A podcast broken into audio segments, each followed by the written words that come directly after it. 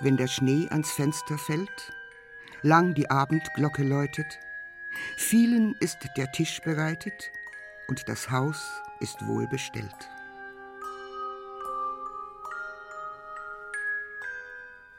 Ängste, quäle dich nicht länger, meine Seele.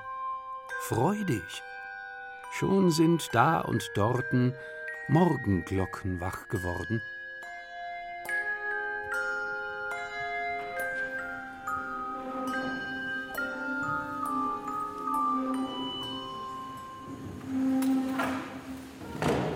Ein Mittwochabend in der Gustav-Adolf-Gedächtniskirche in Nürnberg. Gleich werden hier die Glocken läuten. Nein, nicht die vom Turm, sondern die in der Hand. Mein Name ist Thomas und ich spiele ein C und ein E. Mein Name ist Birgit. Ich spiele das D und das E, D5 und E5.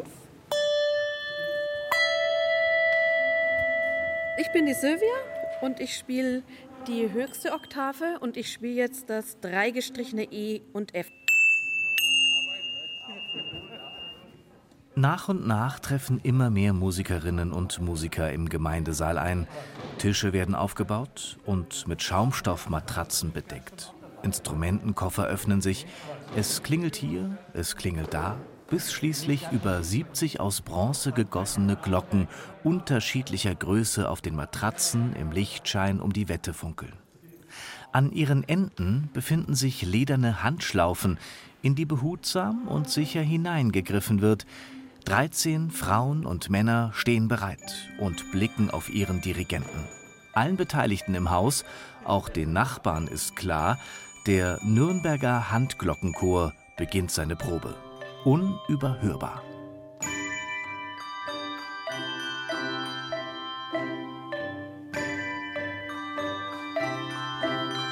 Es klingelt im Ohr und macht irgendwie selig beim Zuhören, ein goldenes, verlockendes Klangbad. Jede Spielerin und jeder Spieler bedient zwei bis sechs Glocken gleichzeitig. Nur gemeinsam entsteht eine Melodie. Ein ständiges Aufeinanderhören, Fällt einer aus und fehlen seine Töne, droht das gesamte Klanggebilde auseinanderzufallen.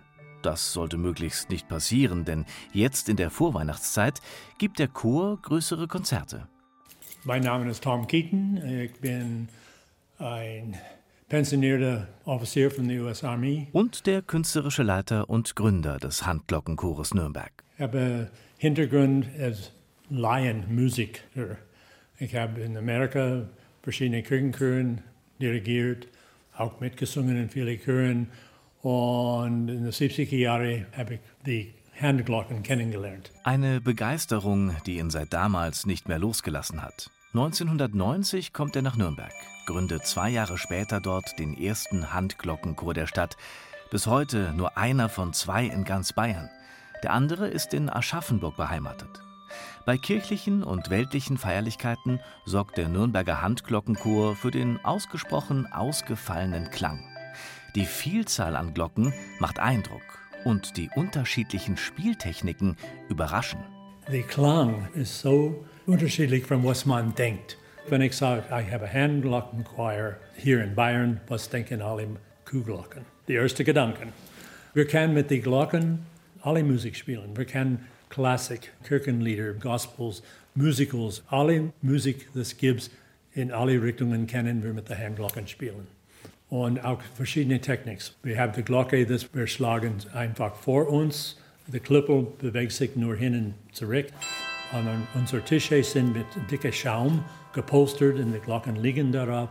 Und wenn die Glocken wir hochheben, es gibt einen anderen Effekt. Wir können mit Klippeln, so wie Xylophon, spielen. Sehr vielfältig. Die Glocke als Instrument, eine Tradition, die bereits ins zweite Jahrtausend vor Christus zurückreicht. Vor allem im asiatischen Kulturraum ist die gestimmte Handglocke nach wie vor sehr verbreitet. Kreuzritter brachten sie im Mittelalter nach Europa. Dort wurde sie vor allem in Großbritannien geschätzt, als englische Turmläuter im 17. Jahrhundert auf die Idee kamen, die kleineren, handlicheren Handglocken zum Üben zu verwenden, statt die lauten Turmglocken anzuschlagen, die die Bevölkerung bei zu häufigem Gebrauch zunehmend störten. Besonders populär aber wurden die handlichen Instrumente in den USA.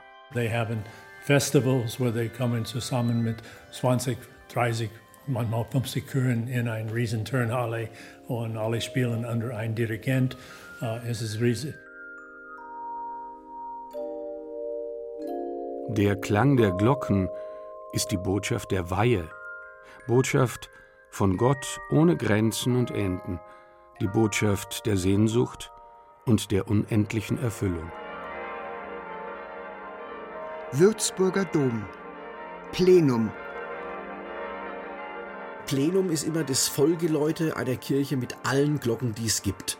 Es gibt Einzelglocken, es gibt Teilgeläute, sagen wir mal, wenn ich jetzt ein vierstimmiges oder fünfstimmiges Normalgeläute habe und es läuten nur drei Glocken, dann ist es ein Teilgeläute und das Plenum, man kann auch Vollgeläute natürlich sagen. Ihm klingeln ständig die Ohren, dem Erlanger Glockenforscher und Glockensachverständigen Bernd Siegordner. Zusammen mit seinem inzwischen verstorbenen Kollegen Dieter Schmidt hat er Anfang der 2000er Jahre das Nürnberger Glockenbuch herausgegeben. Nürnbergs Glocken in Geschichte und Gegenwart. Natürlich mit vielen Hörbeispielen. Für mich sind ja Glocken in erster Linie spezielle Musikinstrumente.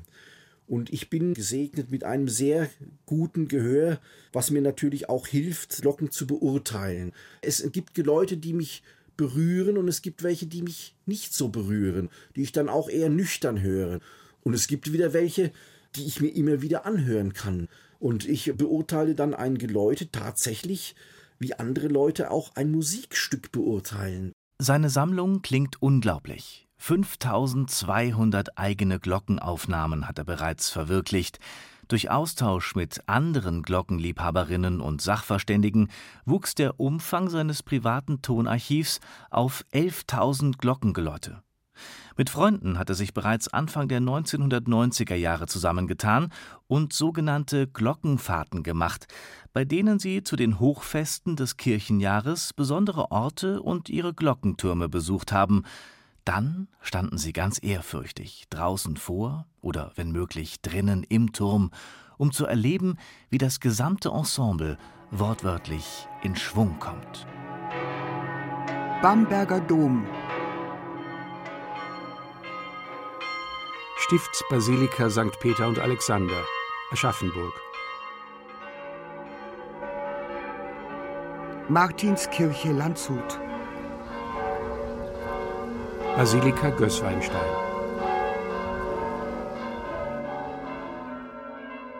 Dom zu unserer lieben Frau, München. Kirchenglocken. Was wären unsere Städte und Dörfer ohne sie? Sie läuten zum Lobe Gottes und tragen seine Botschaften hinaus in unsere Straßen und weit über Wald und Feld. Das ist ihre primäre liturgische Funktion seit über anderthalbtausend Jahren. Sie rufen zum Gottesdienst zusammen. Sie erklingen zum Gebet, zum Gedenken, zu Feierlichkeiten, Hochzeiten und Beerdigungen. Sie ermahnen, sie erinnern, sie jubilieren und sie trauern. Glocken werden geweiht und gesalbt. Sie werden verehrt und gepflegt. Sie werden verflucht und vermisst, wenn sie mal nicht läuten. Und sie prägen den Klang der eigenen Heimat. Ihr Klang weckt Erinnerungen. Es war für mich immer ganz beachtlich oder schön, wenn ich also am Wochenende bei meinen Großeltern zu Besuch war. Die holten mich also oft schon am Freitag nach der Schule und dann war ich also bei meinen Großeltern zu Besuch. Und das Schönste war für mich immer, wenn am Sonntag um halb zehn zum Gottesdienst geläutet wurde. Das hat mich schon, da war ich vielleicht fünf, sechs, sieben Jahre alt, hat mich das immer schon fasziniert. Das Haus war ungefähr 350 Meter, sag ich mal, von der Kirche weg. Und da habe ich immer schon das Fenster aufgemacht und habe da gelauscht. Was Bernd Siegordner damals noch nicht wusste, das Geläute, das ihn als Kind so faszinierte, war und ist eines der eindrucksvollsten in ganz Bayern. Es ist im Norden Nürnbergs zu hören, im Stadtteil St. Johannis und gehört zur Nürnberger Friedenskirche, die vor allem jetzt in den vergangenen Monaten seit Ausbruch des Ukraine-Kriegs ganz ihrem Namen nach regelmäßig den Wunsch nach Frieden durch ihr Glockenläuten in die Welt hinausschickt. Das Besondere ist erstens mal natürlich die schiere Größe der Glocke, der großen Glocke, des gesamten Geläutes, elf Glocken, das hat man ja nun nicht jeden Tag. Und dann kommt aber auch noch dazu, dass es nicht irgendwelche Glocken sind, sondern die sind von dem bedeutendsten Glockengießer nach dem Zweiten Weltkrieg in Deutschland, Friedrich Wilhelm Schilling aus Heidelberg. Und er gilt als der Glockengießer nach dem Zweiten Weltkrieg, nicht nur in Deutschland, wahrscheinlich kann man sagen sogar europaweit. Friedensglocke. Gussjahr 1928. Gießer Fritz Schilling Söhne. Durchmesser 2,34 Meter. Gewicht 8,3 Tonnen. Schlagton Fiss. Seine Glocken zeichnen sich durch einen außergewöhnlich reinen und sauberen Klang aus. Und es ist ja ein sehr imposantes Geläut. Es hat ja insgesamt elf Glocken und die Friedensglocke ist ja eine der größten von Bayern, also die größte von Nürnberg sowieso. War mal die größte von Bayern, bis dann der Würzburger Dom 1966 den Rang abgelaufen hat. Die mussten natürlich eine etwas schwerere haben. Und das ist ja auch das Schöne an einem großen Geläut besonders, aber auch bei einem kleinen Geläute, wie sich das aufbaut. Also man läutet normalerweise, wenn man das schön einschaltet, von der kleinsten bis zur größten Glocke. Man kann es aber auch, wie zum Beispiel in dem Fall, von der größten zur kleinsten Glocke aufbauen.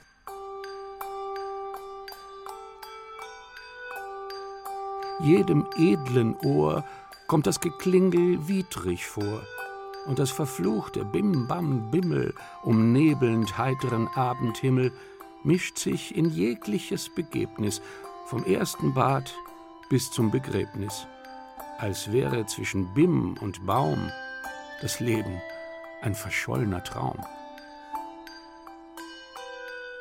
In Freudenpulsen hüpft das Herz, in Jubelschlägen dröhnt das Erz, kein Tal zu fern, kein Dorf zu klein, es fällt mit seinen Glocken ein. Ich sage immer, das sind gebändigte Naturgewalten. Man zwingt also die Bronze in eine Form rein, in die sie eigentlich gar nicht rein will. Ne? Wenn man auch sieht, das Feuer und wenn Sie mal beim Glockenguss zugeschaut haben, das ist wie ein Lavastrom, der da brodelt und die Hitze und alles, das sind gebändigte Naturgewalten. Da kann natürlich auch mal was schiefgehen. Ne? Und mit diesen gebändigten Naturgewalten ist Nürnberg geradezu gesegnet. Allein in der geräumigen Glockenstube der Friedenskirche schweben elf an der Zahl. In der Lorenzkirche in der Stadtmitte läuten sogar 16 Glocken. Nürnberg ist eine der ältesten Glockengießerstädte in Deutschland mit langer Handwerkstradition, zurückgehend bis ins beginnende 14. Jahrhundert. Die Gießhütte der berühmten Familie Glockengießer befand sich seit alters her gegenüber dem Klara-Kloster in Nürnberg. Anfangs wurden die Glocken jeweils für nur eine liturgische Funktion gegossen.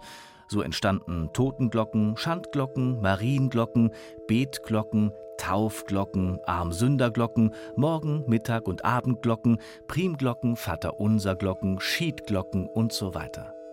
Klanglich aufeinander abgestimmt waren die Ensembles damals noch nicht. Das geschah erst mit der Zeit, als die Kirchen größere Folgeleute installierten und die Gießer nicht nur mit der Form, sondern auch mit den Gussverfahren und den Materialien experimentierten. Neben den bis heute gängigen Bronzeglocken wurden vor allem nach dem Zweiten Weltkrieg vermehrt Stahlgussglocken angefertigt. Mittlerweile hat die letzte Glockengießerei der Stadt ihre Produktion aufgeben müssen. Ein ganz altes Nürnberger Glockenensemble findet man im Stadtteil St. Sebald. Die hängen in dem Heiliggeisthaus. Das war ursprünglich mal die Heiliggeistkirche. Die wurde aber im Krieg zerstört und äh, diese Glocken, die wir jetzt im Heiliggeisthaus haben, das sind zwei aus der ersten Hälfte des 14. Jahrhunderts. Also das muss man sich mal vorstellen, was diese Glocken schon alles erlebt haben. Die Stimme des Herrn ruft mit Macht, die Stimme Gottes schallt in Pracht. Psalm 28, Vers 4. Ja, mit den Glocken hatte die Kirche schon seit jeher ein imposantes Instrument an der Hand, um für alle Ohren unüberhörbar in die Stadtgesellschaft hineinzuwirken. Und man begann nach und nach auch damit, andere, weltliche Stadtangelegenheiten durch das Läuten der Glocken kundzutun, zum Beispiel königliche Besuche, feindliche Angriffe von außen, Wetterereignisse und dann auch interne Angelegenheiten wie das Ächten von Schuldnern und Sündern. Darüber hinaus rahmte das Angelusläuten am Morgen, Mittag und Abend den Tag, eine Tradition, die sich bis heute hält. Die Glocken gaben die Zeiten durch. Der Gong der Kirchturmuhr gab Orientierung beim Handel auf dem Markt, beim Handwerk oder bei politischen Entscheidungen im Stadtrat. Signale, Warnungen und Botschaften. Wer heute mit offenen Ohren durch die Welt geht, wird feststellen, dass die weltlichen Glockenaufgaben die liturgischen längst eingeholt haben. Ein Instrument zwischen Himmel und Erde. Nur mal, stell dich mal hier rein mit geschlossenen Beinen. Ich soll mich da reinstellen? Reinstellen mit geschlossenen Beinen. Okay, also pass auf, jetzt gehe ich hier in so eine riesige Klangschale. Wow.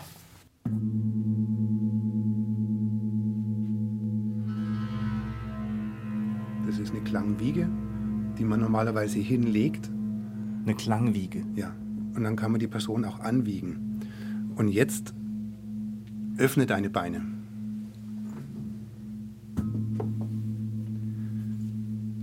Man spürt mehr. Und somit, wenn du die Beine geöffnet hast, dann bist du mehr geerdet. Und nimmst eben auch somit viel mehr Schwingung in dich auf. Gong Besondere Klangerlebnisse, die bekommt man in Nürnberg bei Jürgen Huck. Klangtherapeut, Klangmasseur in seiner Praxis, vor allem aber Hersteller von Tischglocken, Glöckchen und Schellen aller Art. Er führt das 1858 gegründete Familienunternehmen zusammen mit seinem Onkel und seinem Vater und hatte wahrlich eine klangvolle Kindheit. An jedem Eck vom Bett war ein Glöckchen gehangen. Das Glöckchen von dem Ton habe ich mich dahin gedreht, das Glöckchen von dem Ton dahin gedreht. Aha, da vorne ist noch ein Glöckchen. Dann an den Spieluhren war unten so ein Plastikteilchen dran. Wenn man das Plastikteilchen wegmacht, eine Glocke hinmacht, dann haust du als Kind dagegen. Ui, interessant. Dann willst du die Glocke haben, ziehst an der Schnur und schwuppdiwupp, die Spieluhr geht an und schwupp war ich eingeschlafen. So ruhig geht's hier nicht zu. In den Produktionshallen von Glockenhuck klirrt und klingt es, wo man nur hinschaut bzw. hört. Hier werden tausende Glöckchen in unterschiedlichen Größen und Farben gefertigt, gereinigt, poliert, verfeinert, graviert und gefärbt. Okay. Hier stehen wir gerade vor unserem Hochregallager, wo die Glöckchen ja unfertig, also noch ungalvanisiert drin sind sag mal, das sind noch so große Wannen. Was, was passiert hier? Da wird zuerst die Glöckchen oder das Blech oder die Glöckchen sind ja ölig, müssen entfettet werden. Dann über drei Spülgänge gespült, dann vermessingt. Nach dem Vermessingen tun wir noch vernickeln, also versilbern. Und dann später polieren, dass es glänzt. Mein Glöckchen muss ja glänzen, es darf nicht matt sein, dass es das Auge eben auch mitkauft. Der Unterschied zwischen einer Glocke und einer Schelle Während die Glocke gegossen wird, wird die Schelle aus Blech geformt und meistens verschweißt oder vernietet. Das sind jetzt aber keine Glocken. Das sind Schellen und Rollen. Gerade eben beim, beim Zollamt hieß es, da steht Rollen, aber sie verkaufen doch Glöckchen. Schellen, die sind flach oder Rollen, Schellen, die eben rund sind. Rollen sind Schellen, die rund sind. Richtig. Und Schellen sind flacher. Ganz genau. Und dann gibt es ja eben auch dann die Kreuzschellen oder Kreuzrollen, die dann wieder im Mittelalterbereich an den Füßen dran waren.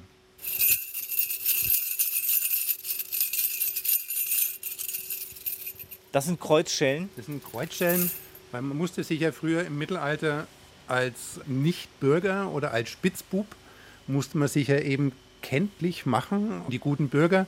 Aha, wenn da jetzt eben ein äh, Laufbursche oder eben vom fahrenden Volk eben kam, dann haben die schnell ihre Wäsche rein, ihre Kinder reingeholt, dass die nicht dadurch eben verführt wurden.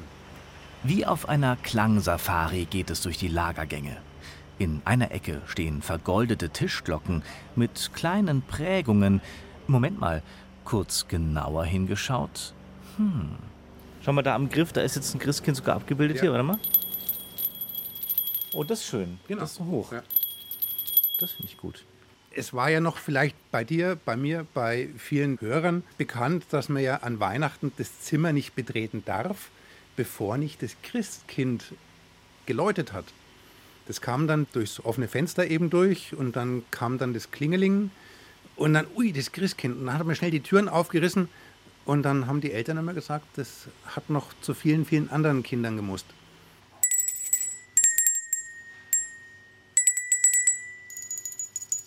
Und die ist klein. Was ist denn so die kleinste Tischglocke nennt man die, glaube ich, ne? Tischglocke? Genau. Ja. Was ist denn so die kleinste Glocke, die du hast bei dir? Äh, 6 mm. 6 mm? Ja, also für Deko. Wenn man jetzt zur äh, Kede Wohlfahrt eben geht, sieht man eben so Räuchermännle oder Engelchen, die haben sie in der Hand, eine kleine Glocke. Da ist kein Klöppel drin, das ist nur Deko, aber hier ab dann 8 mm haben unsere Glocken eben auch Klöppel unten drin.